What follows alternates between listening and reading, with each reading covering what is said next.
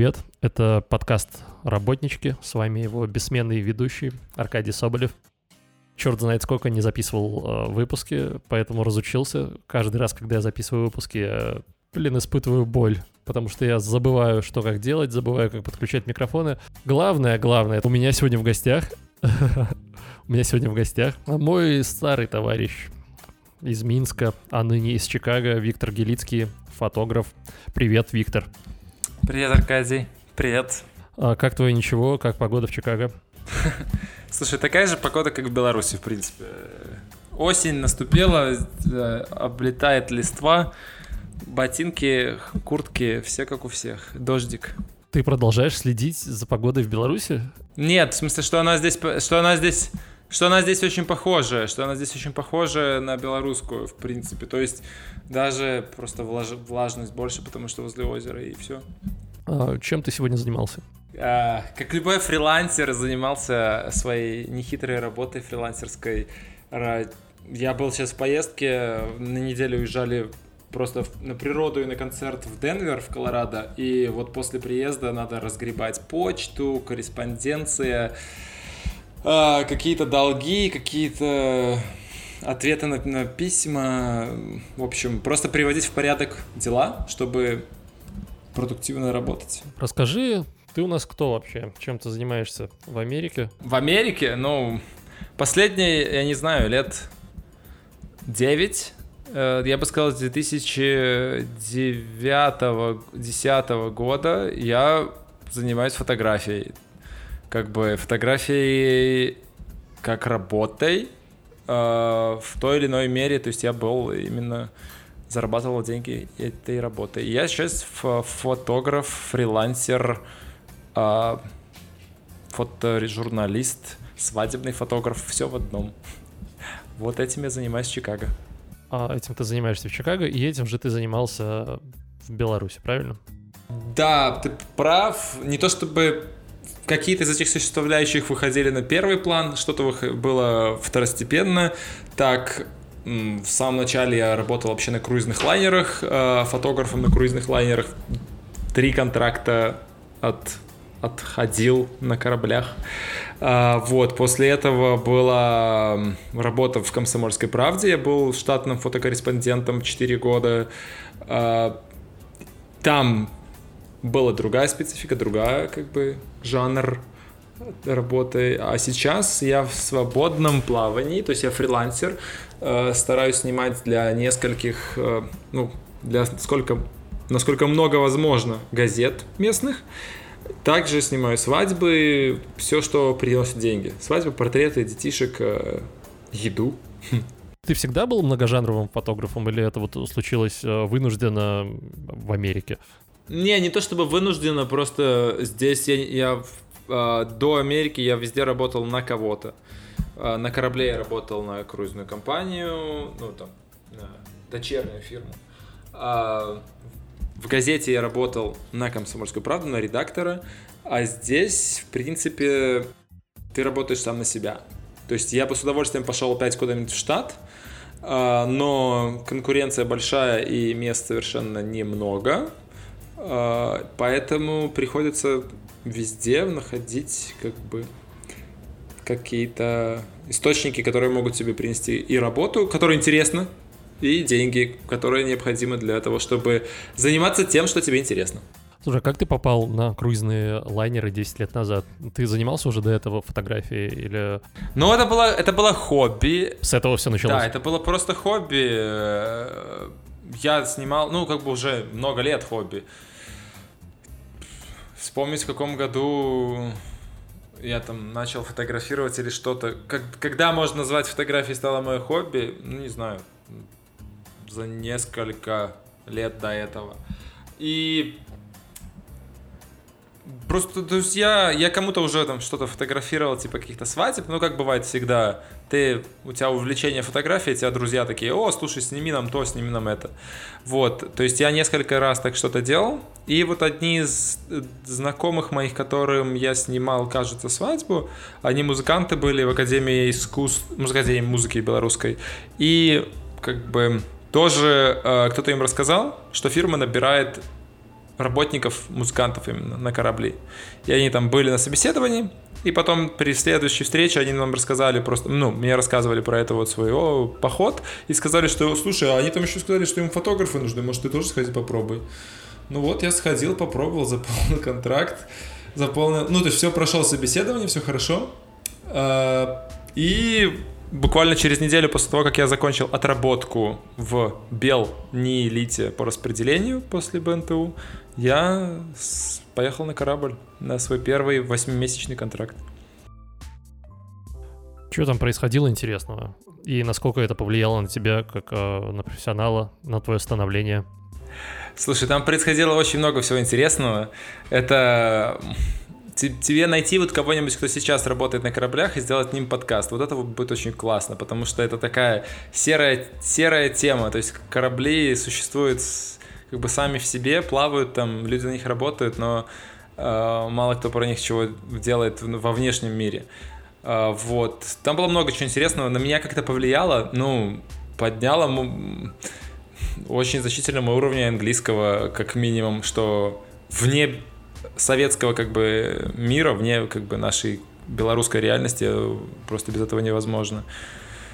Научилась, научила как-то работать с вот а, клиентами, как в принципе, как, как бы бизнес-клиентами, потому что это я был частью большой как бы бизнес-корпорации фото. А, ну, не знаю, то есть много всего. Но снимали портретики, там все, туризм, продавали, втюхивали люди фоточки с э, каникул. Вот такое. Почти как фотография с обезьянкой, только с дельфинчиком. То есть сначала надо снять, ну, в общем, бизнес, это бизнес. Сначала снять, потом напечатать и продать. Вот и все. Сколько ты там а, провел на кораблях? Три года я с каникулами был три года. И насколько твой скилл вырос в это время? Ну, слушай, это специфический Фотографический скилл. там. Фотография очень много жанров имеет и очень много категорий. Мой фотографический скилл какой-то определенный вырос больше там студийный, я стал лучше, как, как это продажник, работа с клиентами, я стал лучше.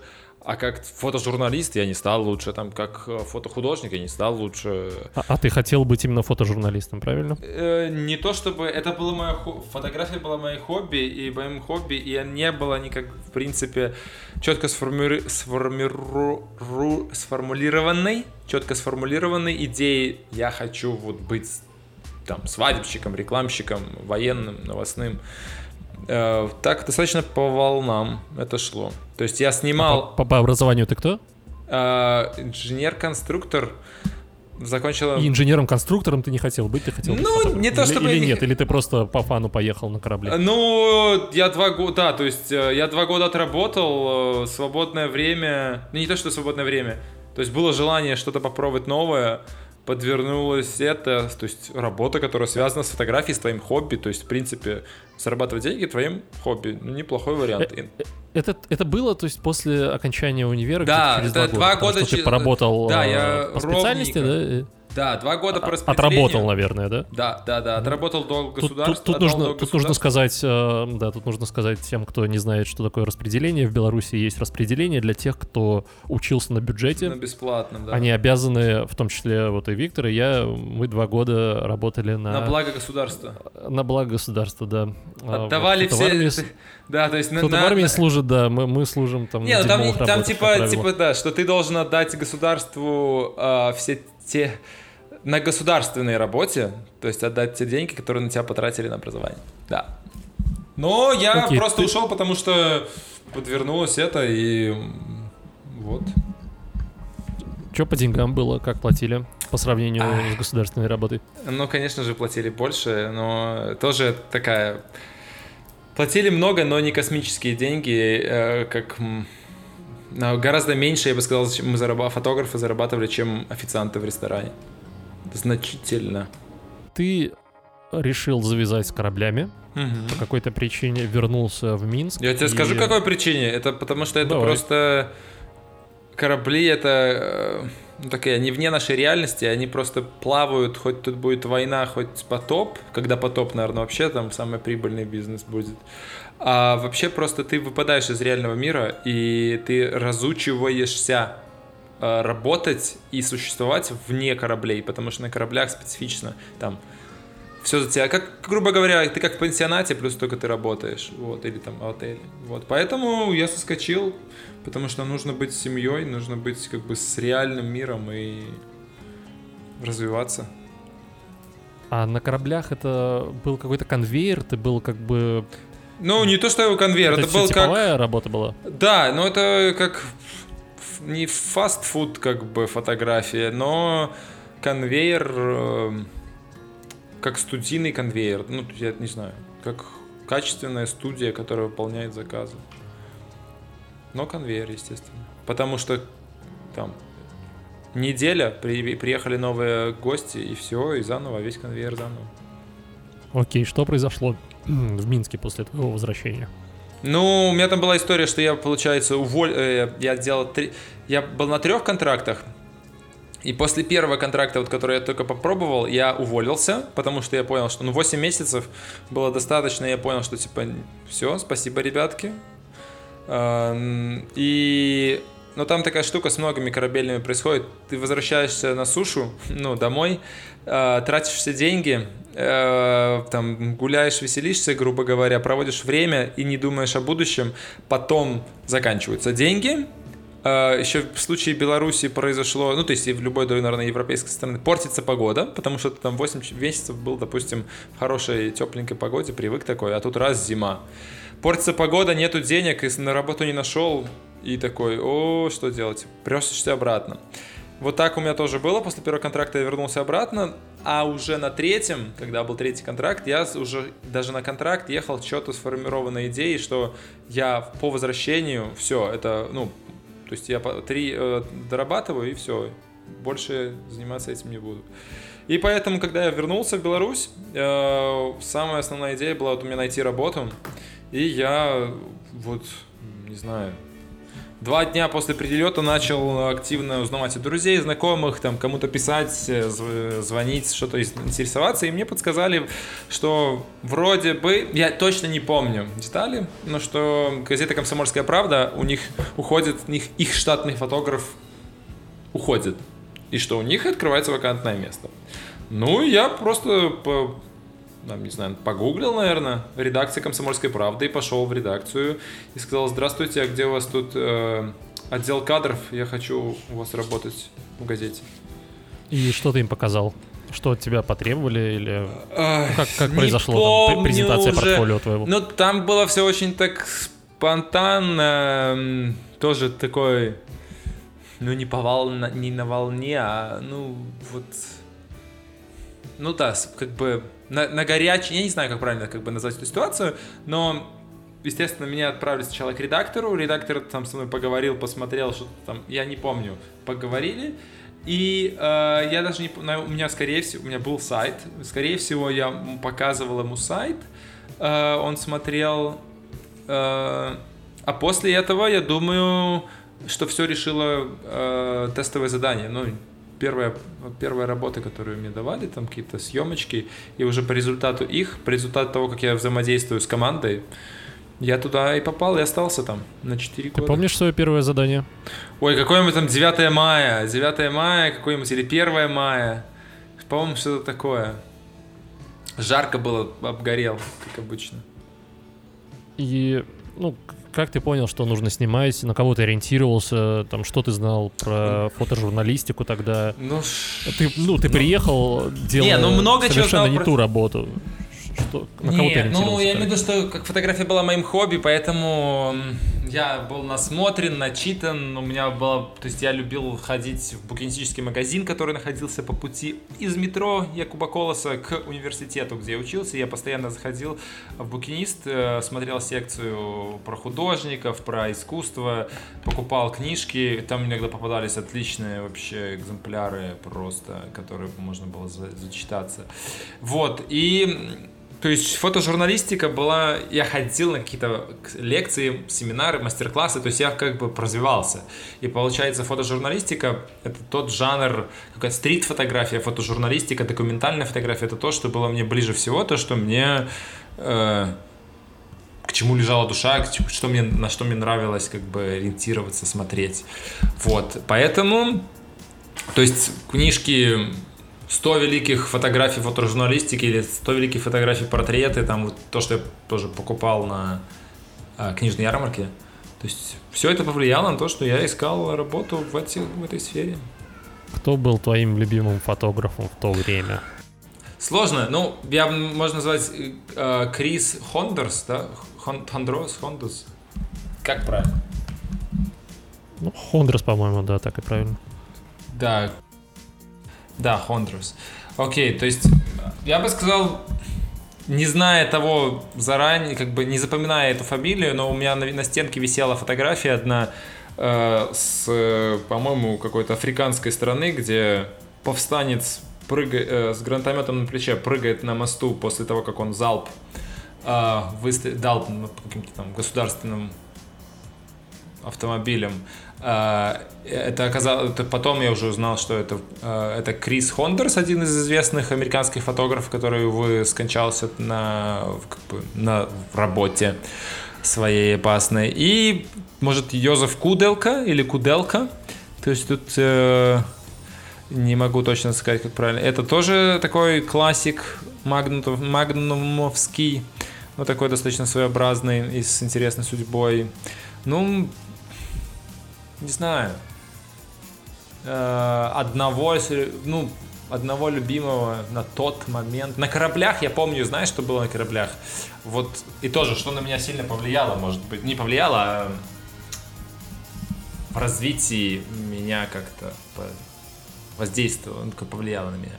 А, я, короче, там тоже ходил по книжным в, на кораблях, то есть приезжали в порт какой-нибудь, я попадал на на сушу, у меня там было свободное время, я смотрел, где у них там есть какие-нибудь магазинчики книжные, ходил, и я вот там купил книжку, э, тоже классика американской фотожурналистики, упс, сори, сори, сори, классика американской фотожурналистики э, Ларри Бероуза, и вот он был, он снимал в Вьетнаме, а, и я купил книжку, и я ее переводил. Там же он и погиб тоже, кстати. Да, на, ми, на мини, по-моему. И, но он очень так, то есть очень интересно, очень, очень, очень близко к, к реальности и к этой жесткости войны снимал.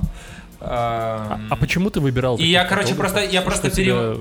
Ну смотри, вот в этом случае, в этом. в этом случае вообще я нашел книжку, фотография, классно, фотография, фотожурналистика, война, и я перев... просто у меня не было других книжек доступно, э, и я ее читал и переводил со словарем на русский вообще, то есть, то есть не просто посмотрел картинки, а там был текст, там было что там рассказы, и это вот во-первых, я выучил английский хорошо, переводя со словарем и записывая транскрипции, а во-вторых, э, еще больше проникся фотографиями этого автора.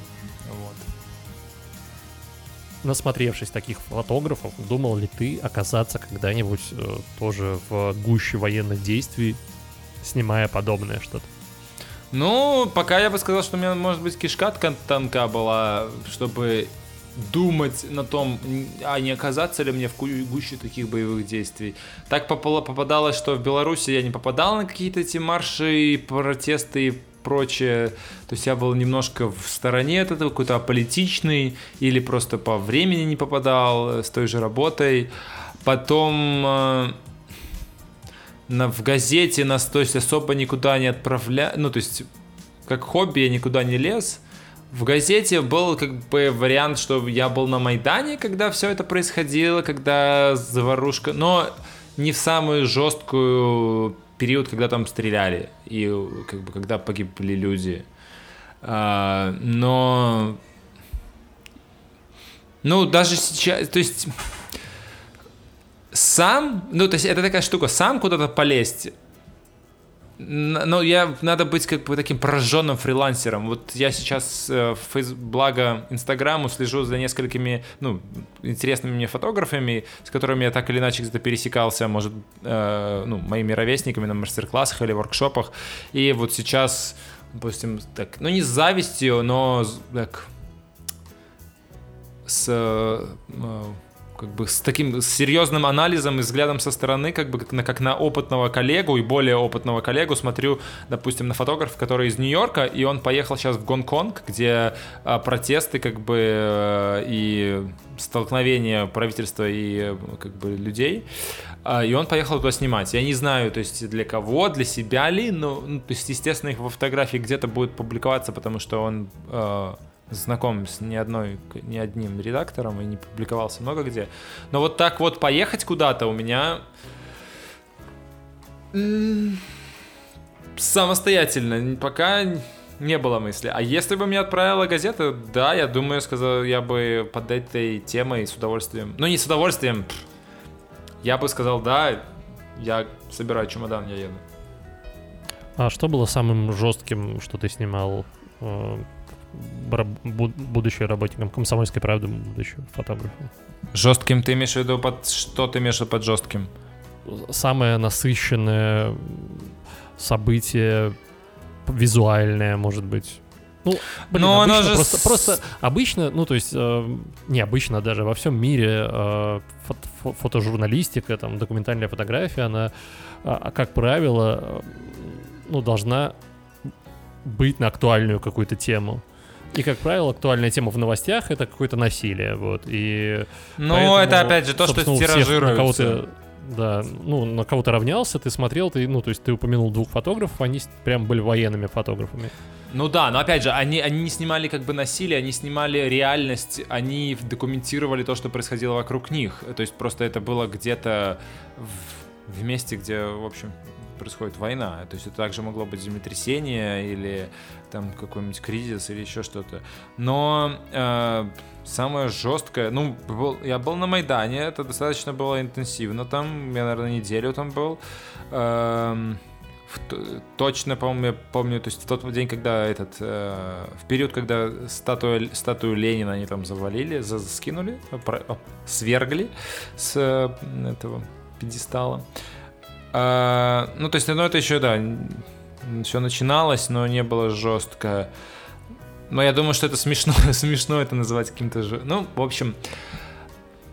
Ну, очень сильно запомнилось. Я попал случайно, я пошел фотографировать. А был задание было у меня сфотографировать портрет одного врача, врача нейро, нейрохирурга.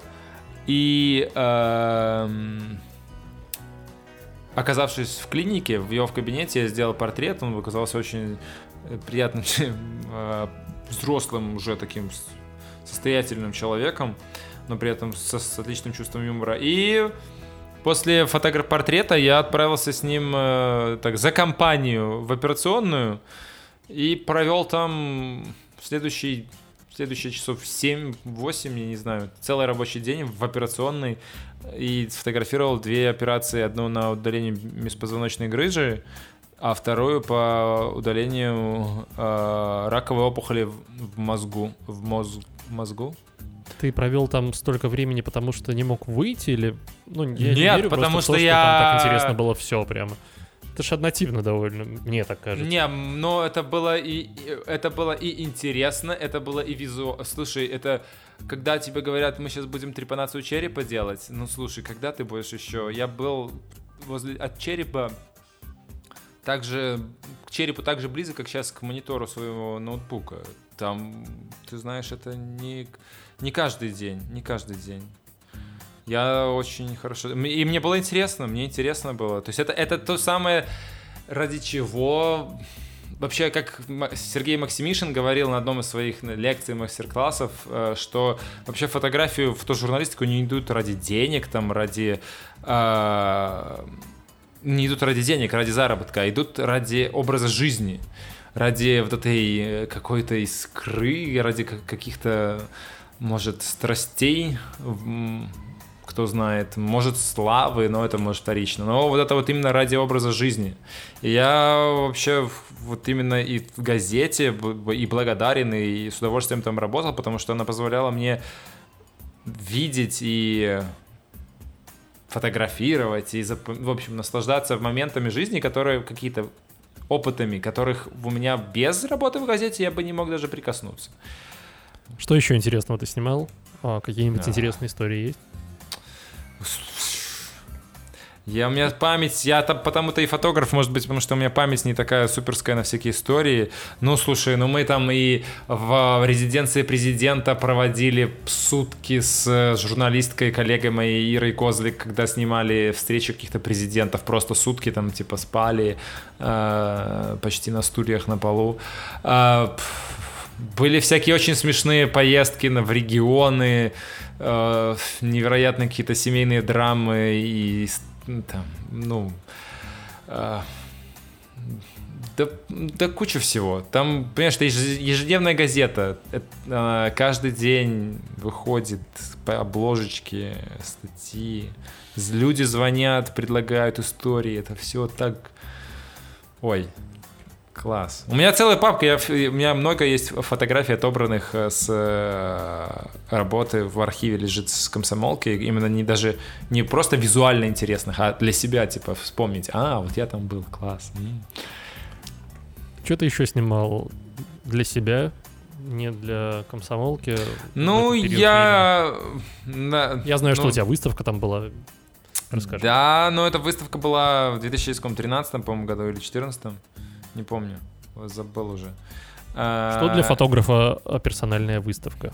Слушай, я тоже задавал себе этот вопрос, думал, ну все, это все, а это ничего. Ну, или это, это ступенька, на которую, после которой нужно еще 20 ступенек впереди, оказывается. Ну, то есть, это была фото... Э, выставка моя в, в Музее современного изобразительного искусства в Минске. Она была сначала как бы начиналась как просто моя персональная, а, а потом мне предложили стать частью эм, этого проекта «Месяц фотографии» в Минске, Минского.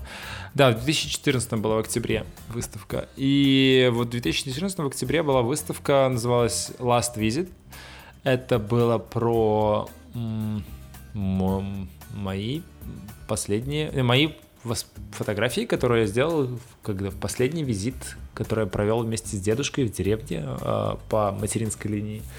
Просто как бы как внук с дедом. То есть не, это не был проект, я не работал над ним, но вот так все сложилось, что а, получился проект. И я очень хотел его сделать, это, там с текстом, со звуком, и он получился. Такой трибют Э, память дедушки и вообще всем вот этим вот семейным ценностям. Вот, это было, это получается, я снимал еще до кораблей. Я снимал очень много на пленку. Э, сейчас я снимаю просто невероятно мало, просто почти не снимаю. Тогда я покупал пленки коробками, снимал на пленочной э, Nikon F100 с объективами любимыми там 28-50. По-моему, больше ничего и не было даже. До сих пор, даже тот же полтинник до сих пор снимаю, мой любимый объектив. И это была пленка, сканы, большие печати. Да, выставка. Для фотографа это очень приятно, это много работы, это гордость, это чувство завершенного проекта, чувство как бы что выполненного всего. Расскажи, как ты попал в Америку, и уже переключимся на, на твою работу фотографом в Америке. Сейчас у тебя есть э, разрешение на работу, и ты не стал работать, как многие иммигранты, а, на какой-то... Стройках или траках? Да, на стройках, там, на мувинге, там, на чем-то еще. Да, ты, да, да, да, да. ты решил продолжить э, фотографировать. Ну... А, как это произошло? Э, можно ли жить на это? И да, расскажи об этом подробнее. Ну... Э, жить э, в новостной фотографии, фрилансерской, я бы сказал, наверное, сложно жить, чтобы жить и наслаждаться. э, ты, ну, или, по крайней мере, то есть я здесь меньше трех лет, э, и все здесь, так же, как и в Беларуси, все работает на связи, все работает на личных контактах, каком-то опыте, поэтому э, самое сложное это найти вот на работу все эти контакты, которые будут приносить тебе работу, то есть приносить тебе заказы. А, то есть ты должен, ну и опять же, э, фрилансерская работа, она не, не оплачивается так классно, как там свадебная, заказы или еще какие-нибудь, поэтому если бы не помощь, не работа моей основ... Э, жены Иры, то я бы, наверное, пошел бы и на мувинг, и пошел бы и на траки. Ну, на траке нет, но... Хотя водить мне машину очень нравится. Э, особенно в Америке с пейзажами всякими. В общем, но самостоятельно, ну, то есть, если бы я жил один в какой-нибудь студии, да, можно было. А там хорошую квартиру и вдоволь есть, и вдоволь пить и там наслаждаться, я думаю, что нет. У меня есть примеры, которые люди здесь из Беларуси, которые как бы э, имеют основную работу, там, 5 дней в неделю, и как бы доп, это сва э, как бы съемка с э, фотографией, какая-то свадьба там или какая-то коммерческая. Но если у тебя есть семья, то как бы тебе уж надо думать о семье, а не о творчестве. А, короче, в Америке ты э, снимаешь свадьбы, а, Я снимаю все, да. Да, для агентства. И что, что было первым твоим заказом вообще? Расскажи про первый заказ в Америке. Ну, первым заказом было свадьба, наверное. Свадьба. Ну, то есть э, было да, я снимаю для свадебного агентства, я снимаю э, для, опять же, как фрилансер. Я, мне могут позвонить из Chicago Sun Times, мне могут позвонить из Chicago Tribune. Вот сегодня я вечером снимаю, с, с утра написал, вот ты спросил меня в самом начале интервью, чем я занимался. Ну вот, э, допустим, жур, этот редактор написал письмо, типа, э, привет, вот есть такое задание на сегодня на вечер, типа, хочешь или свободен? Вот, э, могу, свободен, хочу ли? Это уже другой вопрос. Э, как бы нравится, не нравится, э, нужно быть мульти, мультизадачным, мультифункциональным. Вот. Как ты попал э, в газеты? В каких газетах ты сейчас работаешь э, в Чикаго? И... Ни в какой, я ж фрилансер. Ну, ну я имею в виду, для, для кого ты снимаешь. Э, как это отличается вообще от работы в Беларуси, в белорусской ну, газете и а... вот Смотри, Аркадий, возвращ... возвращаемся к той истории, что я не, э, не был фрилансером в Беларуси. Если там ты с каким-нибудь Павлом Поташниковым поговоришь, я думаю, что он тебе расскажет дофигища всего про белорусский там фотобизнес и как это работает именно как фрилансер. Ну, я не знаю, есть еще другие представители, просто первое, что всплыло. Но, э, которого все знают на слуху. Что всплыло? Всплыло. Что всплыло? Хорошо, хорошо, все. И, значит... Э,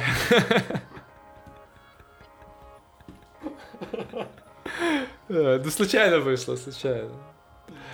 А, получается, что я там работал не на себя, поэтому, а чем сильно отличаю? Я думаю, что здесь надо просто еще из-за того, что я приезжий, в пять раз больше работать, в пять раз больше как бы усилий прилагать, чтобы э, ты, у тебя появились клиенты, заказы и прочее.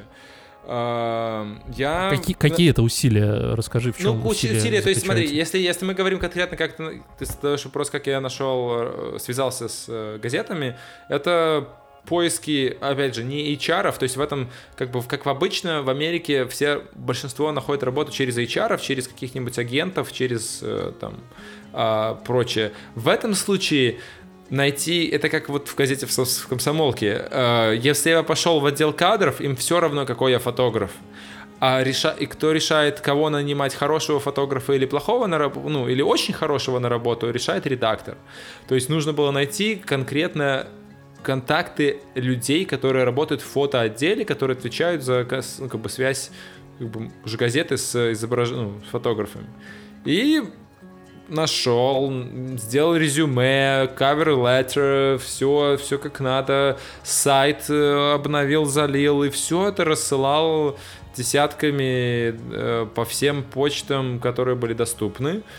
Э, предлагал там что-то, свои услуги, чтобы встретиться. И так, э, повезло, от, откликнулись, на удивление, фото, наверное, самыми первыми откликнулись редактора самых больших газет э, чикагских, Tribune и Sun Times.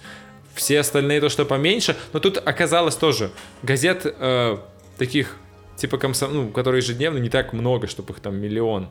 То есть э, то, что вот действительно репортеры работают и фотографы снимают, это там, там 3-4 газеты в городе. 2-3, две больших и еще там парочка поменьше.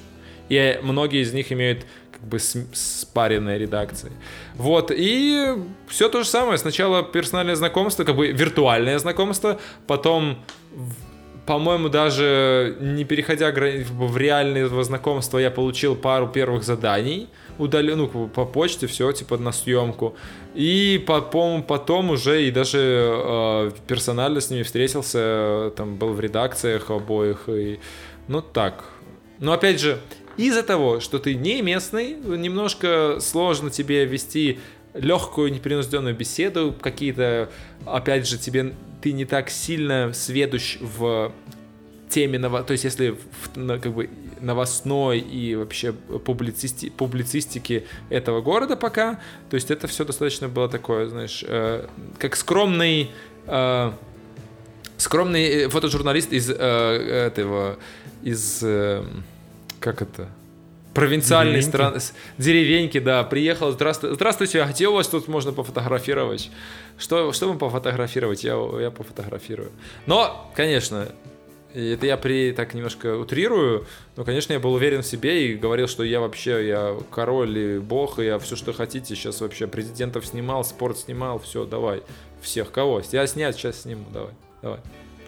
Ты сейчас снимаешь уже года два, наверное, для газет. Э, ты сейчас себя чувствуешь уже увереннее, и тебе достается больше заданий. Там, ну, каков прогресс? Ну, увереннее, конечно, я себя чувствую. Достается ли больше заданий? А, ну, наверное, есть тенденция. Я могу посмотреть, ну, э, если конкретно цифрами смотреть, потому что у меня такая штука, что я снимаю свадьбу пятницу, субботу, особенно, ну, есть я снимаю до свадебного агентства, я снимаю в хай, как бы в пиковый сезон летом типа по две свадьбы в неделю, которые попадают на там на какие-то там два, два дня, то есть я целый день снимаю 10 часов, то есть полный рабочий день. А, и за счет этого много заданий пролетает. Реально, реально, не знаю, три, я мог снимать бы на три, на треть больше, чем я снимаю, даже, не знаю, в два раза больше, чем я снимаю, потому что если бы я вот не работал на свадьбах. Какие, вот. какие цены на свадьбах и в газетах? А, слушай, давай... Ты как Дудь, Юра Дудь. Да. Слушай, нас... Э, а чем сколько я сравниваю? Я не знаю, чем сравнивать. Я не знаю, чем сравнивать, потому что... Да не надо сравнивать. Сравни с нулем э, долларов и с тем, что ты получаешь. Короче, съемка для газеты без ничего, просто фото. Съемка для газеты, фото, фотографии без видео, где-то где-то долларов, долларов 125-150 может быть в зависимости от времени, может быть в зависимости от, ну, как бы, которое ты там проведешь съем, съемочную. Э, с видео дороже, а, а свадьбы ну, тут варьируются. То есть тут может быть, э, ну, щит, ну, скажем, меньше тысячи значительно. Между 500 и 1000, тысячи, если для агентства. Даже, я бы сказал, для, между 400-800, если ты снимаешь для агентства. Это у тебя уже поднялся кост, да? Я, насколько помню, ты с 400 начинал. Он чуть-чуть поднялся, не переживай. Я просто, ну, я, я не знаю, то есть в, в разных агентствах платят по-разному. То есть есть маленькие, есть побольше, но в принципе э, по Чикаго вроде бы э, в агентстве то, что я знаю, больше там типа 600... Я вот, ну, то есть такие, которые общемасштабные, такие как бы корпора... корпорации такие большие, они там, ну, типа до 600 долларов платят за свадьбу. Это если агентство. То есть ты, ты приходишь, снимаешь, отдаешь фоточки и получаешь 600 долларов, и все пока. А все остальное делают они. Окей, давай со свадьбами э, закруглимся и поговорим еще о том, э, в каком интересном конкурсе ты поучаствовал в Штатах и как это все происходило. Я про э, мастер-класс. Миссури который? Да, да, да, да. Расскажи про него. Как ты попал? Ну, что делал? Э, ну, Миссури фото-воркшоп в 2018 я ездил. Ну, это просто есть несколько мастер-классов, таких воркшопов э, в Америке, ну, этих лист, список всех этих мероприятий, э, штук, он везде открыт, доступен, никакой сложности найти нету. Один из самых известных э, воркшопов, то есть если начинать искать, там будет э, там Эдди Адамс, э, Миссури, э, и я сначала целился, и уже как бы который год целюсь на Эдди Адамс, уже второй год пролетаю. И параллельно, то есть я когда готовился к Эдди Адамсу, мне кто-то там сказал, что ну да, вот сюда тоже попробуй, э, там тоже классно. Или кто-то там учился, по-моему, кто-то учился и мне рассказал про, что тоже стоит попробовать, потому что это очень хорошо. Я то отправил, то есть там вступительная, как бы, во-первых, оплата, по-моему, если не ошибаюсь, и надо очень хорошо... То есть это так, так, как здесь, в Беларуси, будучи в Беларуси, я так не готовился, то есть когда тебе нужно там и вступительное письмо, и cover letter, и рекомендации прислать от кого-то, и поехал, была очень такая интенсивная неделя съемочная, то есть не неделя, неделя воркшопа, очень, он, он 70 лет уже, по-моему, проводится, если не ошибаюсь. Организован одним из больших, крупнейших в Америке институтов журналистики. И там был такой очень плотный, насыщенный воркшоп работы с э, лекцией, работы с, э, процесс, со, процесс, процессом создания истории, ну и ее э, эдита и так, представления. Был ну, очень, ну опять же, это тот э, воркшоп, как и в любом, это то есть наработка связей, то, то есть ты должен показать, во-первых, это как опыта, истории, как бы съемки, умений, навыков, но плюс, конечно, это общение с коллегами, общение с э, какими-то менторами, учителями, редакторами, которые рассказывают тебе э, как бы, о текущей ситуации рынка или вообще предлагают работу, кто знает. А какие дальнейшие пути развития ты видишь своей карьере в Америке? А какие планы у тебя? Что будешь делать? Слушай, карьер... вот я тебе как сказал, Эдди Адамс фото воркшоп еще у меня галочку не поставил, туда тоже надо э, попасть. Э, я таки хочу стать первым белорусом, который попал на Эдди Адамс воркшоп. так или иначе. А какие, какие правила у них э, приема? Никаких. У них вообще, у них очень странные, но у них не то, что у них минимальное количество правил, это, э, по-моему, до 20 фотографий, и там, по-моему, даже описания нету. То есть 20 фотографий, что, то есть лимит 20 фотографий, что хочешь вообще, и письмо почему ты хочешь на воркшоп. По-моему, так, если я не ошибаюсь. То есть даже фотографии без кэпшенов, по-моему. Надо и мне поучаствовать тоже. Ну, и там, если ты... Я просто... А, я ненавижу я уже... кэпшены писать, боже мой. Ну, слушай, а письмо писать не проще. Зачем тебе нужен воркшоп? Это, это если их, понимаешь, это, это следующее после фотографии, на что-нибудь смотреть. То есть э, не так просто, и глядя на то, кого там как бы выбирает, кто попадает в участники воркшопа, совершенно э, просто не поддается анализу, за счет чего, как выбирали. То есть каждый год выбирают э, совершенно... Там выбирают 100 фотографов, и просто как-то непонятно вообще, то есть кому, наверное, как просто монета выпадет. Удачи. Куда идет сейчас новостная фотография? Что, ты вообще думаешь это про, ко мне, про развитие не ко фотографии? Мне, не ко мне, нет. не ко мне. Слушай. Ну куда идет? Да? Слушай, два, э, не два. Я работал в Беларуси, то есть я был фрилансером, допустим, здесь везде нужно видео. Здесь в час везде как бы ты должен мультимедиа быть репортером. То есть если ты не снимаешь видео, не монтируешь там, э, то это уже ты как бы как без, без ноги, без руки. Э, ну, это все, что сейчас все хотят. Ну, то есть все ускоряется, все типа как-то повыш... То есть здесь за...